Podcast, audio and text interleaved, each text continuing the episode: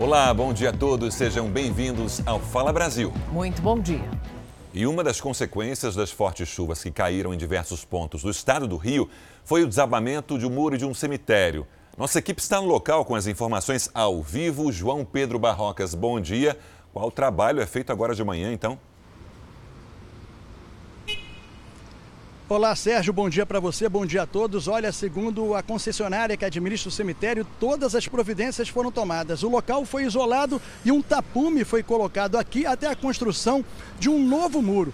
Parte do anterior não resistiu ao temporal que castigou o Rio de Janeiro nesta terça-feira. As imagens impressionantes, Sérgio, mostram que além da terra, a água arrastou restos mortais que foram parar no meio da rua. As pessoas que passavam aqui pelo local olhavam e pareciam não acreditar. Segundo o cemitério, esses restos mortais foram recolhidos e levados para um ossário. Mariana. Obrigada, Pedro. O governo publicou as medidas para permitir a renegociação de dívidas de pequenos empresários e microempreendedores individuais. Os MEIs, né? O objetivo é substituir o projeto de refinanciamento de dívidas, o Refis, que foi aprovado pelo Congresso, mas depois vetado pelo presidente Jair Bolsonaro. A portaria permite a renegociação de dívidas para microempreendedores individuais e pequenos empresários inscritos no Simples Nacional. 1 milhão e 800 mil empresas que optaram pelo Simples Nacional estão na dívida ativa, devendo mais de 137 bilhões de reais. Foram criadas duas modalidades de refinanciamento de dívidas. O programa de regularização do Simples não tem restrição do valor da dívida. Na outra modalidade, o total do débito não pode ultrapassar 60 salários mínimos.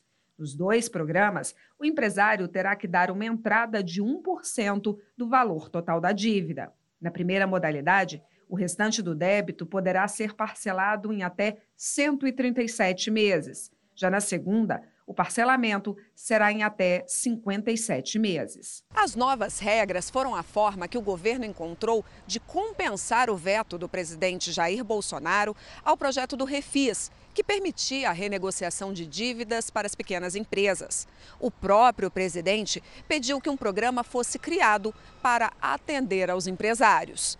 As empresas têm até o dia 31 de março para aderir a um dos dois programas ou aos dois ao mesmo tempo. A nossa orientação é sempre simular no portal Regularize da PGFN, um cadastro simples, rápido, né, e ele vai obter na hora, de forma online, várias opções de negociação disponíveis. Apesar do programa só alcançar os débitos que já estão inscritos na dívida ativa da União, a Confederação das Micro e Pequenas Empresas entende que ele vai ajudar os pequenos empresários. É exatamente isso que as micro e pequenas empresas necessitavam neste momento para garantir a sua sobrevivência. Um dos passeios mais famosos das Cataratas do Iguaçu, no Paraná, foi limitado pela Marinha. A decisão é uma medida de segurança depois do acidente que matou 10 pessoas em Capitólio, Minas Gerais. Mas essa atração é, já vai ser liberada ainda hoje porque existe no Parque é, das Cataratas do Iguaçu um trabalho de prevenção que é feito há muitos anos já para evitar os riscos. O rio Iguaçu, onde estão as cataratas, corre entre pedras extremamente densas. Isso aqui é uma rocha basáltica. Ela é muito resistente. É uma rocha que não tem muita. É, não parece muito com a rocha lá do, do Capitólio, onde teve deslizamento, né? Nessa terça-feira, a Marinha do Brasil notificou o Parque Nacional do Iguaçu para que o passeio do Macuco, que é feito de barco, fosse readequado. As embarcações têm como característica levar turistas a um banho de cachoeira bem perto das encostas. Mas a empresa responsável conseguiu provar, através de laudos e estudos geológicos, que o atrativo é seguro.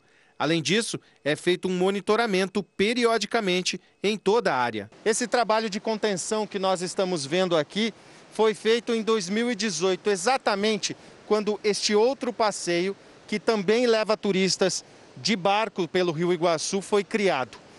Ele está bem próximo das embarcações. Na época, estudos geológicos revelaram que essas rochas poderiam desabar, mas foi um trabalho preventivo. Esta semana, o Parque Nacional do Iguaçu completou 83 anos e nunca foi registrado um acidente como o que matou 10 pessoas em Capitólio, em Minas Gerais. A gente se sentiu bastante seguro, não há um exagero, não se chega muito perto né, das rochas, das laterais. Eu acho que a gente se sente seguro pelo histórico, né? Milhões de pessoas vêm aqui todo ano. O Ministério da Saúde vai pedir à Anvisa a liberação do autoteste para o coronavírus.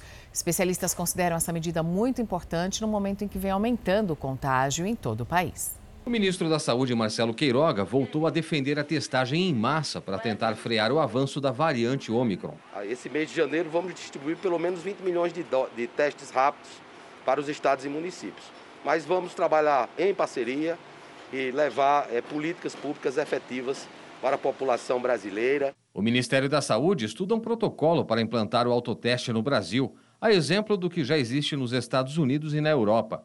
As autoridades não definiram ainda se o método seria por meio de um kit com cotonete e reagente, nem sabem ainda como funcionaria a notificação dos casos. Depois de definir o protocolo, o Ministério precisará pedir a aprovação da Anvisa para que os testes sejam liberados para compra nas farmácias. A Anvisa ainda não recebeu pedido formal para autorizar o autoteste, mas já publicou nota técnica sobre as condições para aprovação.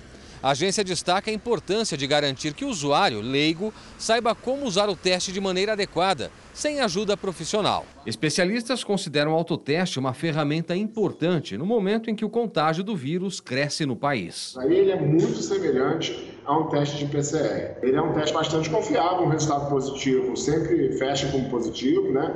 Mas um resultado negativo, idealmente, deve ser confirmado, principalmente se a pessoa está sintomática, com o PCR e o autoteste já é feito em vários países, como Estados Unidos e Portugal. A Organização Mundial da Saúde diz que as vacinas contra a Covid-19 precisam ser atualizadas. Quem tem os detalhes ao vivo é a nossa correspondente Silvia Kikuchi na Ásia. Silvia, boa noite. Olá, Sérgio. Olá, Mariana. Muito bom dia para vocês e a todos que nos acompanham aqui no Fala Brasil. A OMS sugeriu que os laboratórios produzam uma vacina multivalente que contenha antígenos diferentes para coronavírus e conter as novas variantes. A organização destacou também que é preciso diminuir a transmissão comunitária, adotando medidas sociais e de saúde pública mais rigorosas e de amplo, amplo alcance. As doses atuais da vacina têm eficácia contra casos graves e mortes, o que já é muito importante.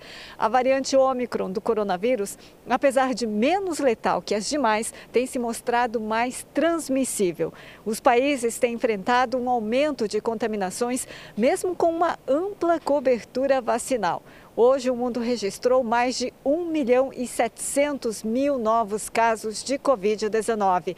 13 mil só aqui no Japão, o número mais alto desde setembro do ano passado. Volto com vocês, Mariana. E a sobrecarga do sistema de saúde atrasa, desde o início da pandemia, cirurgias de doenças que não têm nenhuma relação com a Covid-19. Por lei, os idosos deveriam ter prioridade máxima nos atendimentos pelo SUS. Mas isso, infelizmente, não acontece e você vai ver agora dois exemplos.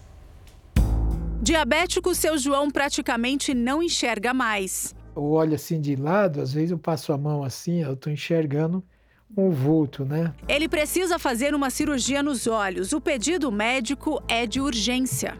É, eu gostaria de operar a vista, né? Nem que fosse para mim enxergar 50%. A esposa diz que é uma angústia esperar pela operação. E quando ele deu a entrada lá, ele enxergava dos dois olhos. Pouquinho, mas enxergava. Precisou esperar tanto tempo quase que mais de três anos.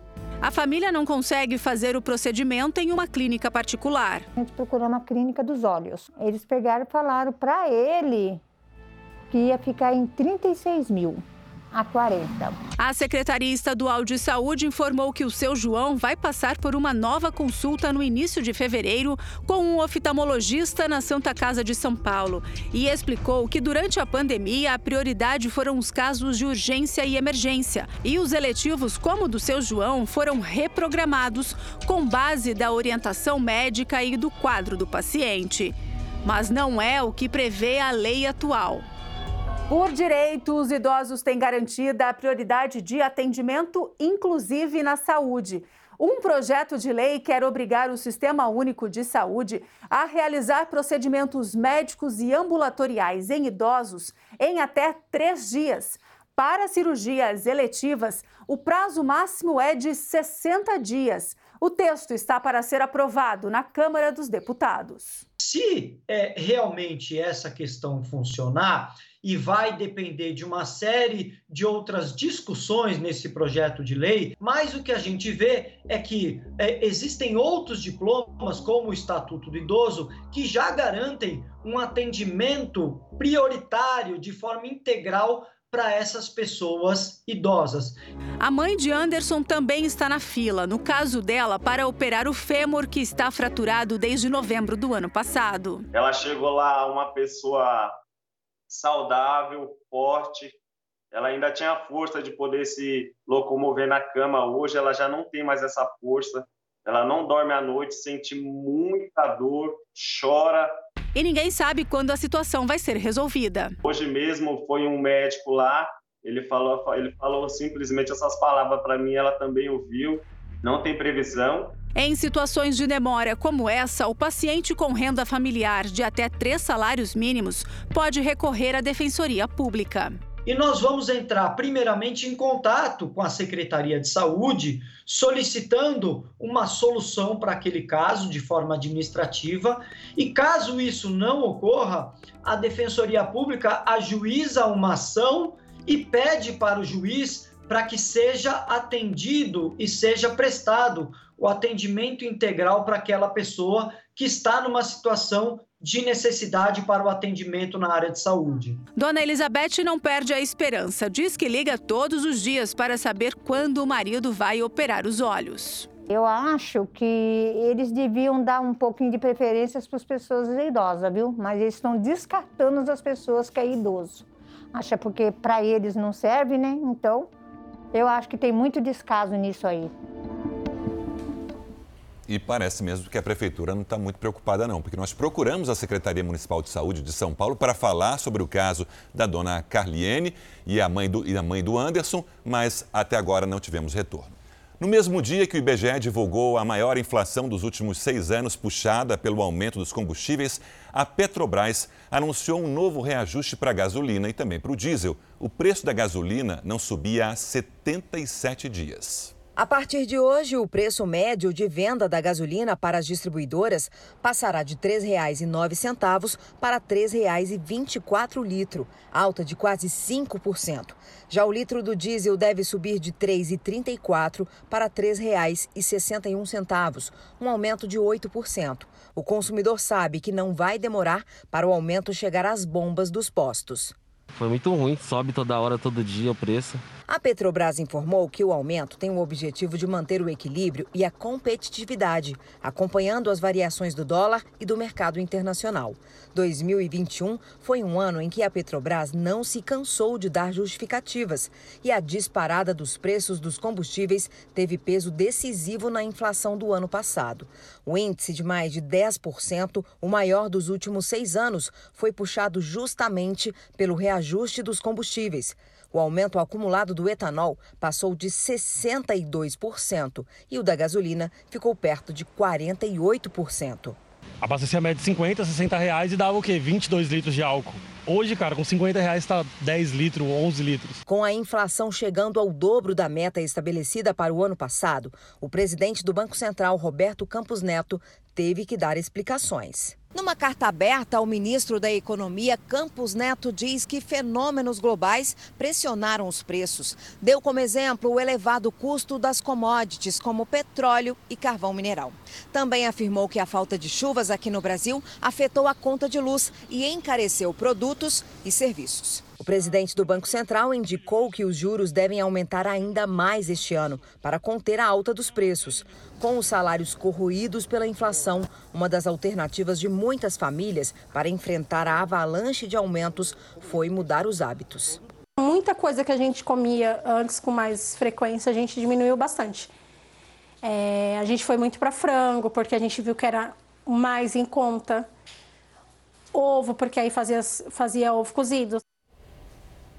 Minas Gerais continua batendo tristes recordes em várias cidades. Em Governador Valadares aconteceu a pior enchente dos últimos 25 anos. E a gente vai para lá agora com o repórter Marcos Guimarães. Marcos, muito bom dia para você. Aí o Rio Doce subiu vários metros. Exatamente, Mariana. Bom dia para você, bom dia, Sérgio, bom dia para todos que nos acompanham aqui pelo Fala Brasil. O Rio Doce chegou a 4 metros e meio, sendo que o nível normal é apenas 1,90. Portanto, ele já está afetando pelo menos 20 bairros. Nós estamos em um desses bairros, né? O São Pedro, que é bastante atingido também. O nível normal do rio é lá no final da rua, aproximadamente um quilômetro, e ele já chega por aqui. Olha só, foi montada uma estrutura, né? Os moradores vão chegando aqui em botes, em embarcações, a todo momento são socorridos. Tem também aqui uma viatura da Polícia Militar de Meio Ambiente que está ajudando os moradores e também fazendo o patrulhamento nas residências, né? Que os moradores precisaram deixar. Portanto, aqui em Governador Valadares, a situação é essa: o nível do rio começou a baixar, mas ainda é bem lento, bem lento.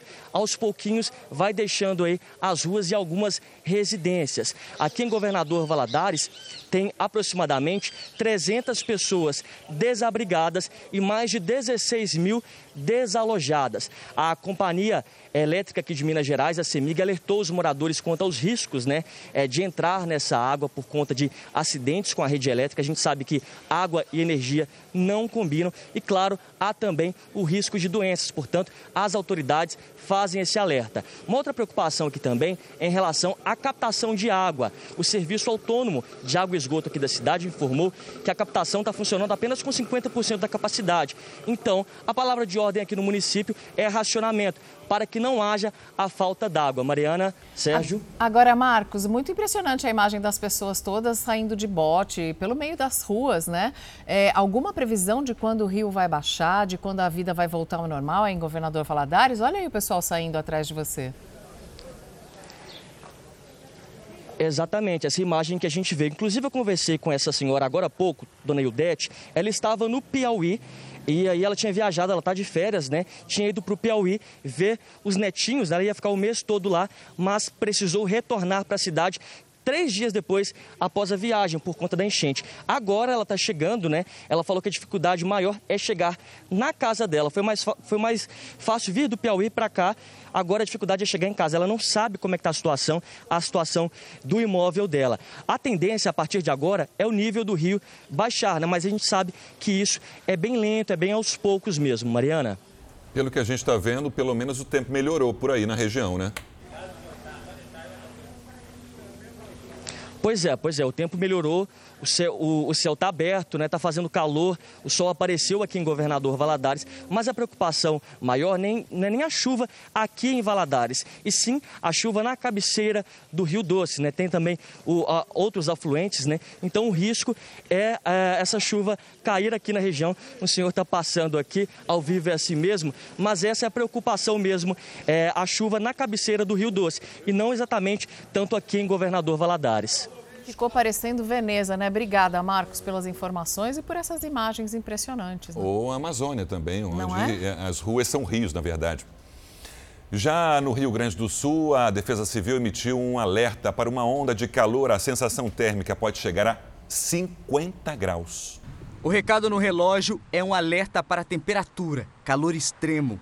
Um horror, tá todo mundo sentindo lá no centro, tá diminuindo o movimento lá no centro por causa do calor. Em Porto Alegre, por exemplo, a temperatura quase dobrou da manhã para tarde e a tendência é piorar. Uma onda de calor extremo começa a atuar em solo gaúcho. Vamos ter temperaturas quando chegar lá na quinta, sexta-feira, né, as temperaturas cada vez mais elevadas. Aqui para a região de Porto Alegre, as temperaturas devem oscilar nessa faixa de 39, 40 graus, pode até chegar a 41. Já tivemos muitas desses, desses valores né, aqui no estado. A onda de calor já atinge a Argentina. Na segunda-feira fez 43 graus na região da Patagônia, conhecida pelo frio rigoroso no inverno. Na capital, Buenos Aires, foi o dia mais quente dos últimos 60 anos. As autoridades usam as redes sociais para avisar a população. Las temperaturas máximas y mínimas superan diariamente ciertos umbrales climatológicos. Aqui no Brasil, as regiões da fronteira oeste da campanha do Rio Grande do Sul devem ser as mais afetadas pelo calor intenso durante as tardes e as madrugadas. Na semana que pode se tornar a mais quente do século no estado, autoridades da saúde fazem o alerta. Tomar bastante líquidos, né, líquidos que sejam mais gelados, que sejam mais aprazíveis, né, evitando também alimentações uh, de difícil digestão, dando preferência para alimentos leves, alimentos frios também, como saladas, legumes. A Defesa Civil alertou para os perigos e recomendou que todos utilizem roupas frescas e não esqueçam do filtro solar. Nas ruas, a população tenta amenizar a temperatura. A gente tenta correr bem cedinho para fugir do calor. Água, protetor solar. Protetor solar sempre, né? Mesmo que não tenha sol, eu passo. E muita hidratação. Daqui a pouco eu vou pegar uma água no carro ali. Enquanto alguns estados brasileiros enfrentam os estragos pela chuva que não para, o Rio Grande do Sul vive um dos piores momentos da história é que o estado gaúcho já enfrenta a pior seca dos últimos 17 anos. Quase 200 municípios estão em situação de emergência. Lavouras de milho foram completamente perdidas e várias de soja parcialmente destruídas. Até agora, a agricultura gaúcha registrou um prejuízo de 20 bilhões de reais. Esse calorão no sul do país também afeta a Argentina, país vizinho, onde houve um apagão que deixou mais de 700 mil pessoas sem luz em Buenos Aires. As distribuidoras informaram que houve um aumento muito grande, um aumento recorde no consumo de energia e casas, lojas, várias indústrias, escritórios administrativos, tudo, tudo foi afetado pela interrupção no fornecimento de energia. Os termômetros em Buenos Aires chegaram a marcar 47 graus. A previsão é de que o calor continue ao longo de toda essa semana. A famosa rata, heroína do Camboja, morreu aos 8 anos de idade. Ela é uma fêmea do rato gigante. Ela é chamada de Magawa e ficou bastante conhecida, essa ratinha, por farejar mais de 100 minas explosivas, salvando muitas vidas.